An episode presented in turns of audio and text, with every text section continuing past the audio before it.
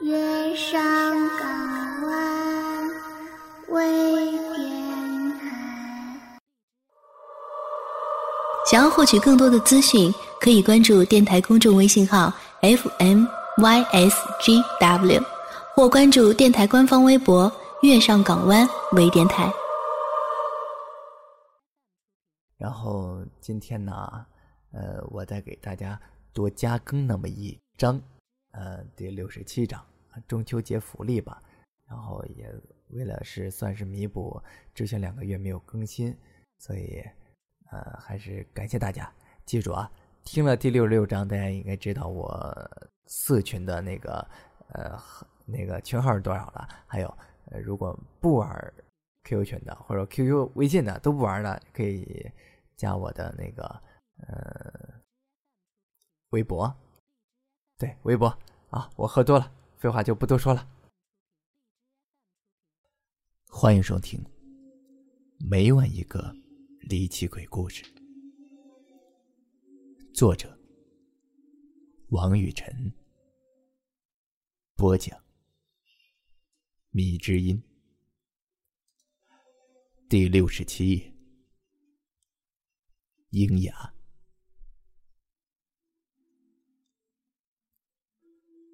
被丢弃的，就是垃圾。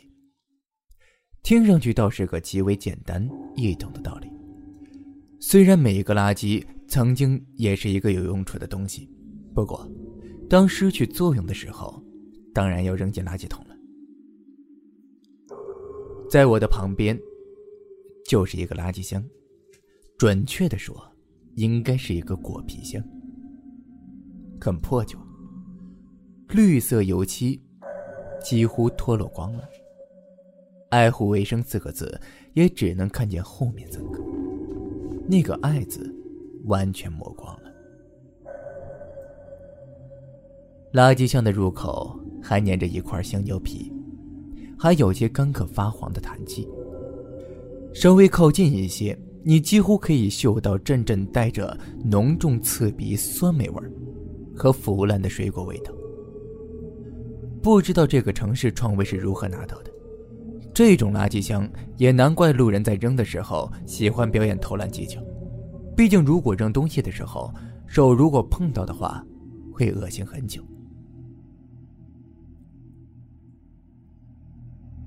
至于做报纸，一不小心忙到入夜。早已经是家常便饭了。看看手表，早已经八点半了。早已经厌倦了回家吃方便面，我决定买几块蛋糕，随便打发下自己。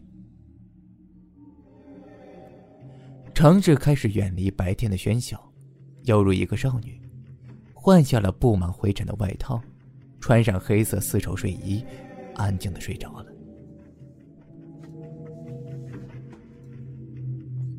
路边就有一家叫做“金冠蛋糕”的小店，里面的售货员打着哈欠，百无聊赖的看着电视。新闻里似乎在播报着最近越来越多的弃婴事件。我则走进去，问他要了几块蛋糕。咬着蛋糕，我走在回家的路上，不知道是实在太难吃，还是不习惯吃这个，我把剩下的半块蛋糕扔进了路边的一个垃圾桶。谁知道？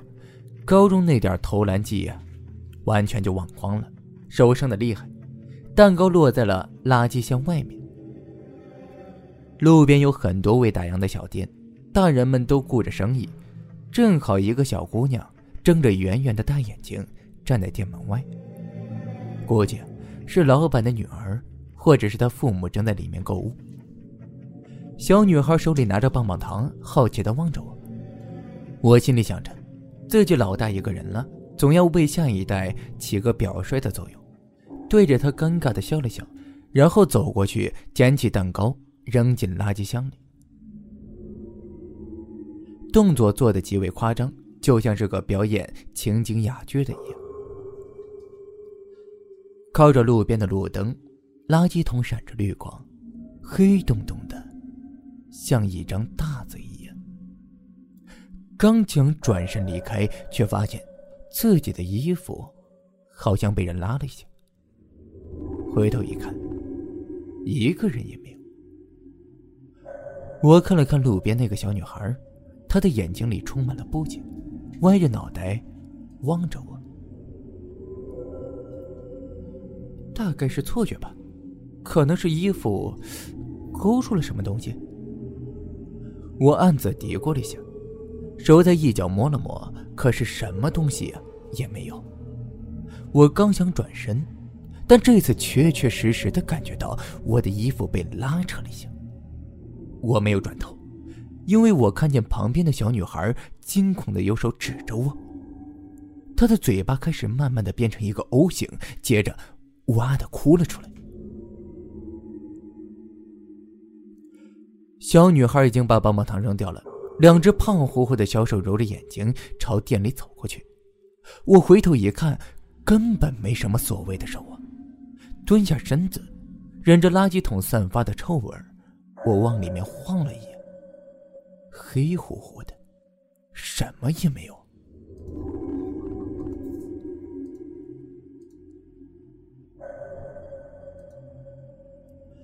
可是我听见一阵咀嚼的声音，速度很快。我小的时候养过蚕，听大人们说过，当夜深人静的时候，把蚕和桑叶放进小纸盒，就是那种以前用来装打针。需要的药品小纸盒，将耳朵贴在盒子上面，你可以听见蚕咬着桑叶的声音，有点像锯子在木头上来回拉，又有点像咬着蚕豆，很脆，很急。现在的声音就是如此的，直觉告诉我，垃圾桶里面一定有东西。我拿出手机，打开灯，把垃圾桶盖儿缓缓的打开。当手机灯照进去的时候，一个看上去体型比狗稍微大一点的东西，呼的一声从里面窜了出来，吓了我一跳。他用四肢在地面快速的奔跑着，迅速穿过了马路，消失在夜色当中。我想去追，不料却被小女孩的母亲拉住了。她硬要说我抢她女儿的棒棒糖吃，可是小女孩却一再的强调垃圾桶里面伸出了一只手，一下子乱成了一团。好说歹说，我又帮她买了新的棒棒糖，小女孩才破涕为笑，和她母亲离开了。第二天午休，当我把这件事情告诉吉言的时候，他也非常的奇怪。从垃圾桶里伸出来的手，他无比诧异的重复我说过的话。看来这件事情连他也未曾听过，的确，是非常奇怪的事情。不过我也没有亲眼看到，只是那小女孩是这样喊的。我实话实说，孩子的眼睛往往比大人更加敏锐，更真实。季言很相信的说了句。无可否认，人的年纪越大，看的东西往往越虚假。话虽不错，不过这件事情却解决不了。全是像昨天那样的果皮箱、垃圾桶，最少有上千个，总不可能一个一个去查吧？我原以为事情会不了了之，可是很快，居然陆续有人反映，在夜晚的时候，垃圾桶内伸出的手被吓到的事情。纪言饶有兴致地把所有事情的地点标记在市区地图上，然后高兴地拿给我看。我看着满地图的红叉，不知道他告诉我什么。没注意吗？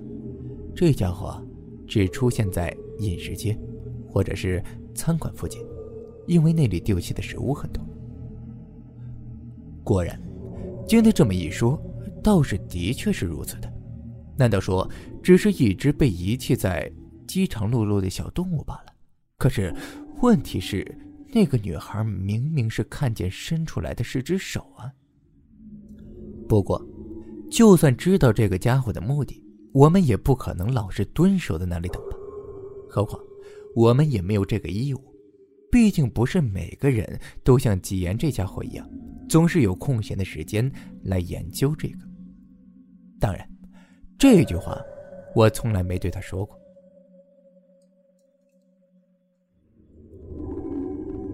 天空上压下来的云，如同刚刚抹过脏桌子的黑抹布，断断续续的，而且还没有拧干。混合着汽油的水渍，在冰冷的阳光下折射着绚丽、扭曲着而让人发腻的光彩。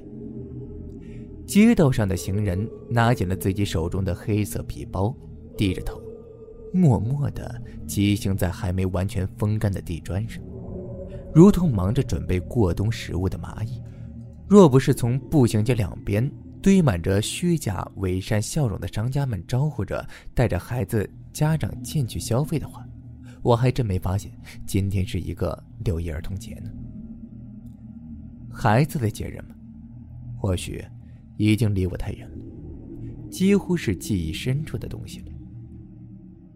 我儿时的六一儿童节，给我留下的只有那狭窄、潮湿、闷热、低矮的土房，和频繁的搬家换房，或者抱着廉价、已经破旧、泛白玩具，待在一大堆吐着霉味的家具面前，无聊的看着父母与刻薄的房东对几块钱差价的房租争吵着。我向来认为，这种节日还是多一些的好。国人们喜欢用节日约束自己，例如，学雷锋日就应该做好事，植树节就应该多栽树。母亲、父亲节回家吃趟饭，当然了，平日里本该作为陪双亲吃饭的奖励所得的钱就不要了。儿女们会爽快的当做孝顺之用。不知道有没有吃饭日，是否干脆就在那天才吃饭？其余的日子都喝粥，这样省下来的钱能干多少事儿？国民生产总值肯定得翻倍，不过苦了种粮食的农民伯伯了。不过也没什么，大力推广种榴莲呐，种仙人掌啊，管他土地合不合适，人家明星都种了，你种不得吗？为了写部分关于儿童节的报道，我和纪言漫无目的的走着。他说：“顺便看看，说不定可以遇见那个喜欢躲在垃圾箱的家伙。”我看见许多的年轻父母搂着、抱着、牵着那些兴高采烈的孩子们，整个街道充满了童趣。我仿佛来到了童话世界的小儿国。不过，这些孩子在若干年之后长大了。没有哪个人可以不长大，问题是长大以后他们的心底里是否还残留着孩时的一点童真呢？接近黄昏的时候，忽然下起了暴雨。在这个城市生活了几十年，我早已习惯了，连忙拉着纪言跑进了附近商家塑料棚下躲雨。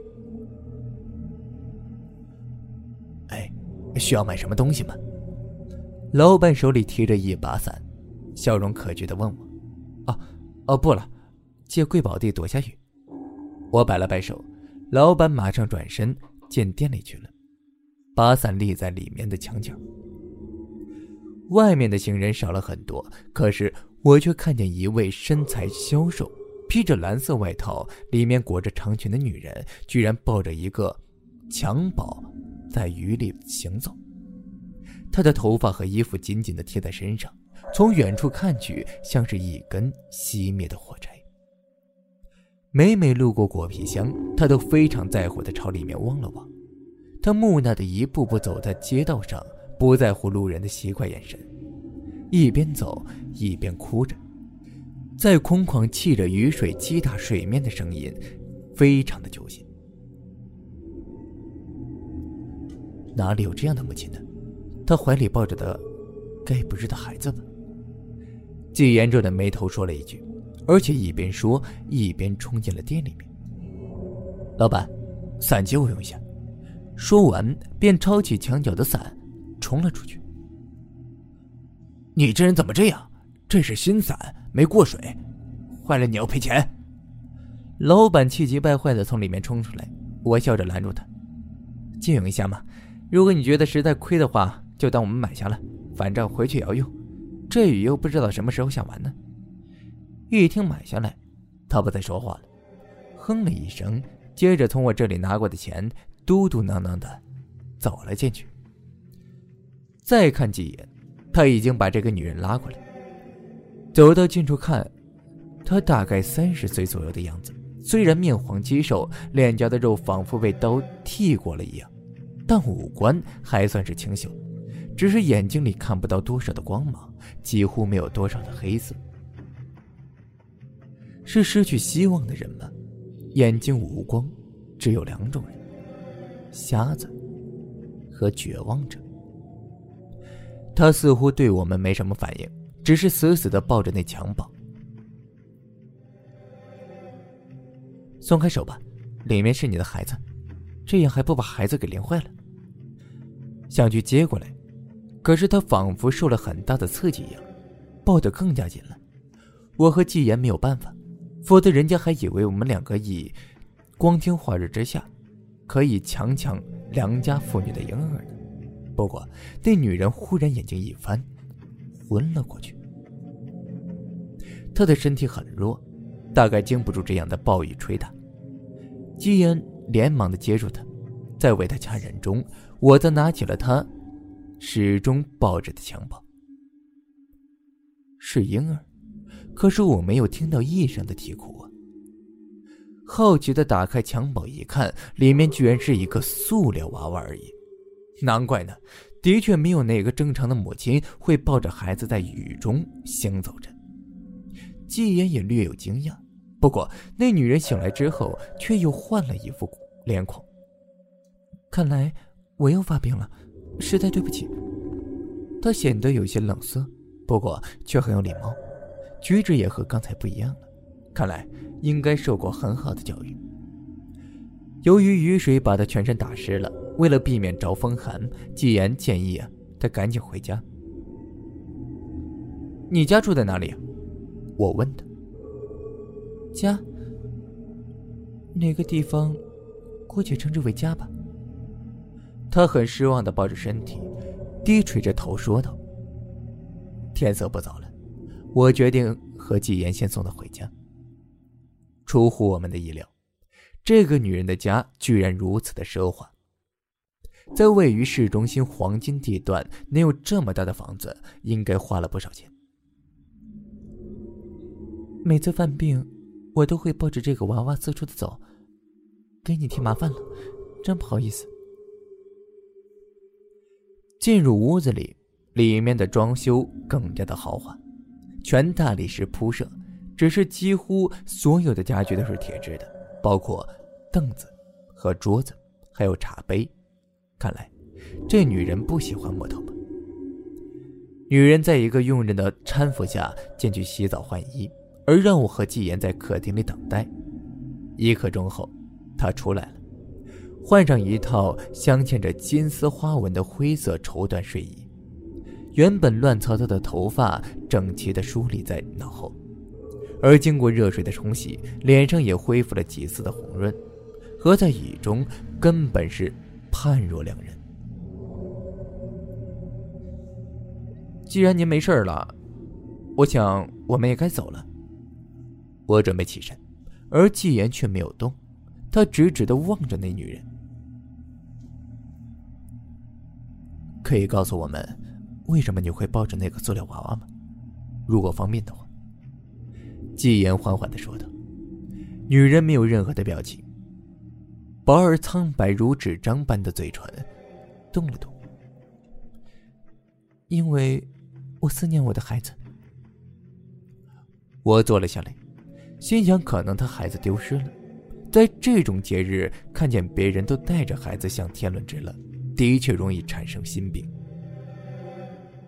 不，与其说是我丢了我的孩子，倒不如说是我抛弃了他，更为恰当。女人始终没有太大的情绪波动，冷酷的如同冰雕一般，在她那高雅尊贵的脸庞上看不到本来该有的温柔。听完她的话，我和吉言都有些吃惊。你们也该看到了吧？这房子，这富足的生活，以及我现在社会的地位。其实得到这些，都是有代价的。十年前，我还只是个刚刚毕业、参加工作没多久的大学生。我原以为自己是优秀的、出众的。我不知道运气是什么，因为我自己就是好运的代名词。从小到大，伴随我长大的是赞扬和羡慕。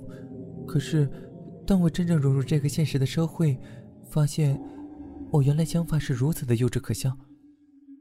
比我厉害、比我能力强的人比比皆是，巨大的落差让我产生了强烈的自卑感。而那个时候，我遇见我现在的先生，一位大我十六岁的台湾男人。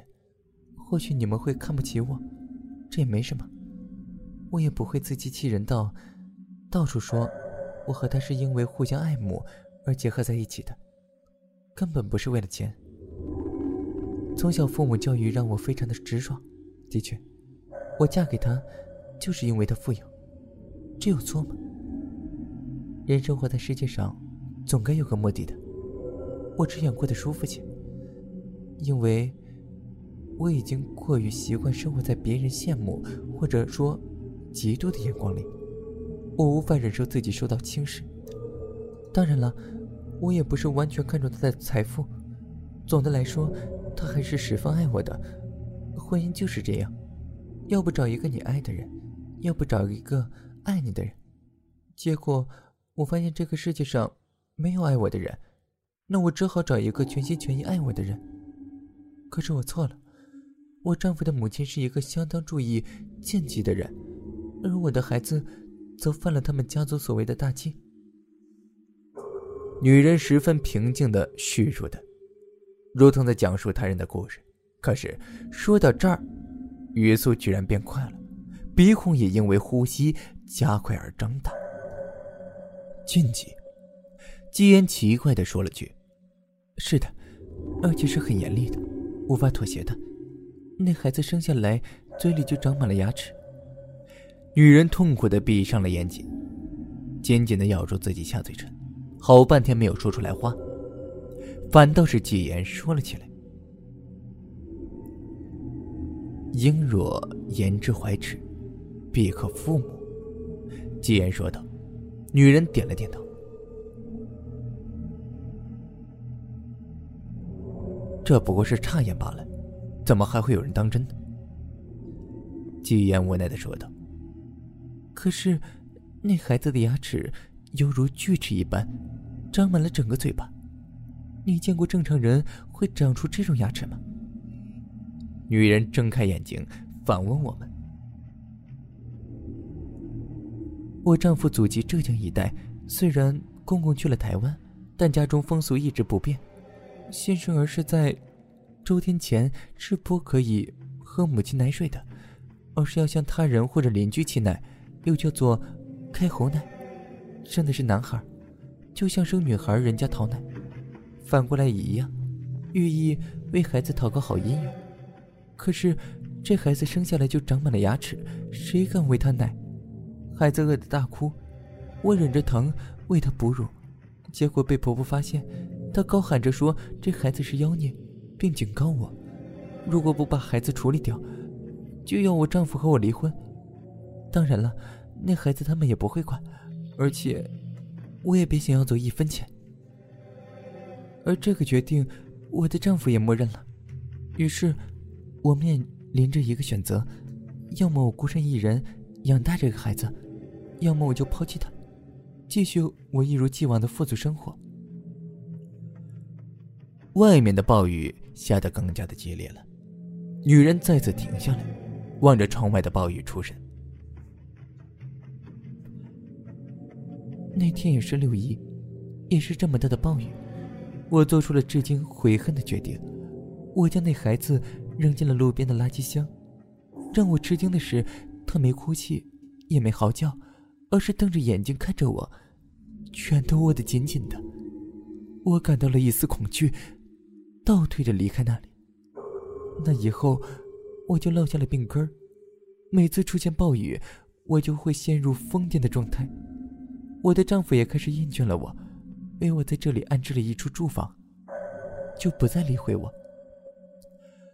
女人的神情很冷漠，我无法评价或者指责她的选择，更不能去说她是自私的，因为我没有经历过这个，我不知道自己是否同她一样，所以，我没资格以味道士的口语去说她。你很自私。季言说了四个字，那女人听后却自嘲的笑了笑。的确，你说的没错，但是我也得到了应有的惩罚。到头来，我失去了丈夫，也没了儿子，一个人守在这大屋子里面。但是，我经常有种预感，那孩子还活着，所以我最近时常去找他，希望可以弥补我对他的过错。女人说到这里，终于忍不住了。那冷酷高贵在对孩子的思念面前是柔弱不堪一击的。她捂着脸，疼痛的哭了起来。夫人，请不用难过，我们一定会把他找回来的。纪言忽然开口说道。我吃惊的望着纪言，这么大的城市，到哪里去找呢？可是季言的样子不是开玩笑的。他也从来不开玩笑。那，那真是太感谢你们了。如果你们帮我找到他，无论付出多少钱，我都愿意。那女人放下手，一脸喜悦的望着我。不用了，你还是多留着些，和你孩子生活吧。季言谢绝了，并且和我一起离开那里。路上雨已经停了，我忍不住问他。是否真的能找到？你难道也认为，一个婴儿在垃圾桶里，真的可以生存下来吗？季言反问我。难道你只是安慰那女人一下吗？我问他。不，我觉得，现在应该去找那个垃圾桶里的怪物。而另外，你去查查那女人的背景。我以为他是一时激动就答应了。我和季言分开了，他去准备陷阱来捉那个喜欢待在垃圾箱里的怪物，而我则去查了那个贵妇人的背景，结果和他告诉我们的差不多。她的丈夫的确是台湾的富商，不过据说最近正在重病着，而且情况很不乐观，大概是怕丈夫走后自己孤老终生，所以想把自己孩子给找回来。而季言那边已经准备好了一切。只等着那只怪物落网了。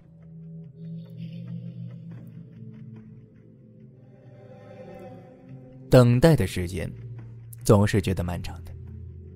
季言说，他在各个的怪物曾经出现的垃圾箱里面，都投放了沾有他血液的食物。只要他吃下去，我就可以找到他。他不去那，他不去碰那食物，十二小时之后就会没有效力。而如果吞下肚子，血液的力量可以维持更长的时间。纪言自信的说道：“接下来则是耐心的等待十二个小时。”果然，纪言感觉到了。我跟着纪言来到了一家小饮食店的后门，那里堆放着大量还未刷洗的碗筷。我打赌，任何人看到之后都会对这里的食物失去信心的，而且很快。我们在附近找到了一个垃圾箱，一个长方形的，顶盖则是弧形可以掀顶的铁质垃圾桶，就在里面了。季言肯定的说道。不过，听你说他跑得很快，我带来了丝网，这是乡下用来捕狼的，应该用得着。我听从了他的话，两人将丝网盖住垃圾箱的上面。接着掀开了垃圾桶，一个黑影迅速的跳了出来。不过，这次他则撞在了丝网上面，捉到了。季言赶紧把网束缚，将怪物带回了家中。我们好不容易把他拖回来，一路上他都在拼命的挣扎着。打开灯，我才看清他的全貌，和普通小男孩没什么特别之处，只是身体很脏，而且手臂很细。但大腿却非常的发达，这恐怕也是他四肢高速奔跑的原因了。他的眼睛很漂亮，但却带着不解的恐惧和愤怒，就像是被打扰了好梦的孩子一样。我忍不住伸手去摸了摸他的脑袋。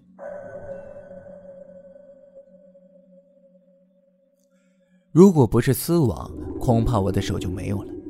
几乎是一刹那，我看见他嘴巴猛地张开，朝我手咬过去。我下意识的避开，牙齿咬在丝网上，断了好几根的绳索。唉，狼都无法咬断的网，居然被他轻易拉开了。季言叹了口气，只好找来一个铁笼子，暂时把它关起来。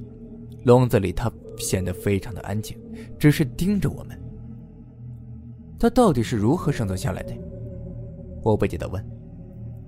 不，大部分婴儿恐怕都会在丢弃不久后死去。如果没有好心人，可是他不一样，带着银牙出生的人，他们生命力和适应能力完全超过了普通人。怎么说呢？或许某些恶劣的环境，一个物种需要很多年才能进化去适应，而他。只需要几年，甚至是几个月都可以。他犹如蟑螂一般的生命力，居然靠着吃垃圾箱里的食物，给活了下来，而且养成动物的本能。这种东西，叫龙。旧的时候，一些部落对婴儿的降生有很多规矩，比如六指的婴儿，甚至双胞胎或者多胞胎被视为不吉利不祥，生出这些孩子的家庭会被视为贱民。孩子会被处死。如果是双胞胎，则由孩子父母选择一位留下来，另外一个就抛弃，到荒野为狼。而且，整个部落都要龙日多，可能是一种祭祀。后来，繁殖不祥的婴儿叫做龙。季言望着那孩子，慢慢的说道：“我曾经也是龙，我以为自己听错了。”回过头，却发现笼子里那孩子正趴在地上，与季言对视着。你说什么？我问季言，他则摇头，不再说话了。我清楚季言的个性，如果第一遍问不出来的事情，再问下去也是多余的。早点睡吧，明天呢，我们把他交给那女人，应该可以没事了。季言打着哈欠。走进了卧房，我见外面天色很晚了，于是干脆也住在这里一宿。只不过夜里总是睡不着，因为我听见一宿的磨牙声音和金属的撞击声。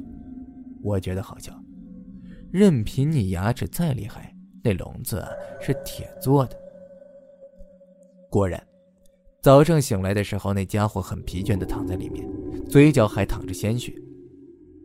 我们来到那栋豪宅。接待我们的是先前过来的佣人，我将笼子递给他，他看了看，小心地避开那孩子的嘴，把笼子帮我们提到了客厅，而且我们再次见到了那位妇人。和几天前不同的，他气色似乎更好了。听说我们为他找回儿子，非常的高兴。可是等他看见笼子，又吓了一跳。这是我儿子，他往后退着，指着笼子说道。那当然，难道您认为能在垃圾箱里生活十多年的人还会是衣冠楚楚、懂礼识节的人吗？我有些不满的说道。啊不，我的意思是，我要看看他嘴巴。那夫人说道。季言蹲下去找了一块面包，扔进了嘴巴。那孩子张开嘴巴大口吞吃起来，他牙齿和普通人没什么区别，只是略脏了一些。这不是我儿子，妇人失望的说道：“他牙齿是那种类似鲨鱼一样连着的智齿，不是这种。不过还是很感谢你们，虽然他不是我儿子，我还是会好好照顾他的，让他重新变成人。”说完，他朝我举了一躬。我和季言向他告辞，走出了那屋子。我总觉得哪有些不对。纪言低声的说道，我则反问他哪里不对。如果这孩子在垃圾箱里生活了十年，为什么我们才发现他呢？不可能，十年中他从来没被人发现过。你在这里生活了这么久，有听说过吗？我当然摇头了。还有，那佣人从你手中接过笼子，却没有任何一点惊讶的表情。另外，房子里的那些铁质家具，太古怪了。纪言说的的确有道理，不过我实在不明白为什么。哦，对了，那个台湾富商还有别的子女吗？季言忽然问道。没有了，他只剩下一个八十多岁的老母亲，而且似乎他如果死了，所有的钱都会归他母亲。如果老太太再去世，那遗产都会归为政府和慈善机构了。我如实说的。纪言皱了皱眉头。我觉得我们可能被利用了。纪言叹了口气，他望了望那栋豪华的房子。算了，这些事儿啊，也不是我们管得了的。走吧。纪言拍了拍我肩膀。一个月之后，我接到了一则消息，因为我始终注意着那妇人和那病重的丈夫，而现在她丈夫已经去世，而遗产绝大多数落在老太太手里。后来据说，这位妇人带着一个孩子去了台湾，并告知说这是她丈夫仅存的儿子。老太太自然很高兴了，在做过了检查之后，证明了的确是她的骨肉，所以把那孩子留在身边，并且再次承认了这个儿媳妇的身份。原来以前的矛盾来自于这女人的好赌成性，而且遗失自己的孩子。而并非是因为什么生下来带有英尺不祥之子。可是没过多久，老人被发现死在家中，喉咙被咬断了，仿佛什么野兽干的。那唯一的孙子也不见了，所有的钱全部变成了那富人的财产。我把这件事情告诉了季言，他嗯了一声。其实。我觉得那妇人可能早就找回了自己曾经丢失的孩子，在养育一段时间之后，发现无法把他变成正常人，所以又再度把他丢弃了。那孩子也逐渐养成了在垃圾桶里面寻找食物的习惯。大概最近他发现呢，被抛弃的儿子又有了利用的价值，才在那天演了这么出戏，想让我们啊再次把他找回来。具备野性的孩子。果然如他所愿的将那老人咬死了，所以自然所有的钱都归他了。至于如何使那孩子咬死自己奶奶，或许早就是那女人训练的课程之一了吧。即便是暴兽一样的野兽，也是会被人类轻易的埋下暗示而产生条件反应的。原来如此，不过我觉得很不舒服。被人利用自然不是什么让人值得骄傲的事情。我决定再去他家一次，和那女人好好说道一下。季言没有阻止我。来到他家的时候已经是傍晚，我忽然看见一道影子飞快地跳进了窗户里面。我叫来佣人，他认得我，并开了门，说太太在客厅呢。我信步走进去，没到客厅，却闻见好大一股血腥之味儿。打开门，却看见那孩子伏在地上，死死地咬住那女人的喉咙，看样子似乎是没救了，眼睛已经泛白，手脚无力地拉拢下来。那孩子，啊不，还是叫他龙吧，似乎知道我来，朝我大张着沾满鲜血的嘴巴，发出呜呜的悲鸣。那一刻。我借着布兜外面透过来最后一丝的光线，清楚的看见，在他那如同普通人牙齿后面还长着一层牙齿，密密麻麻的，如锯齿一样的鹰牙，闪着银色的光。当外面完全接近黑暗，他敏捷的跳了出来，马上消失在黑夜之中。或许有一天，我还能在垃圾箱的旁边偶遇见他。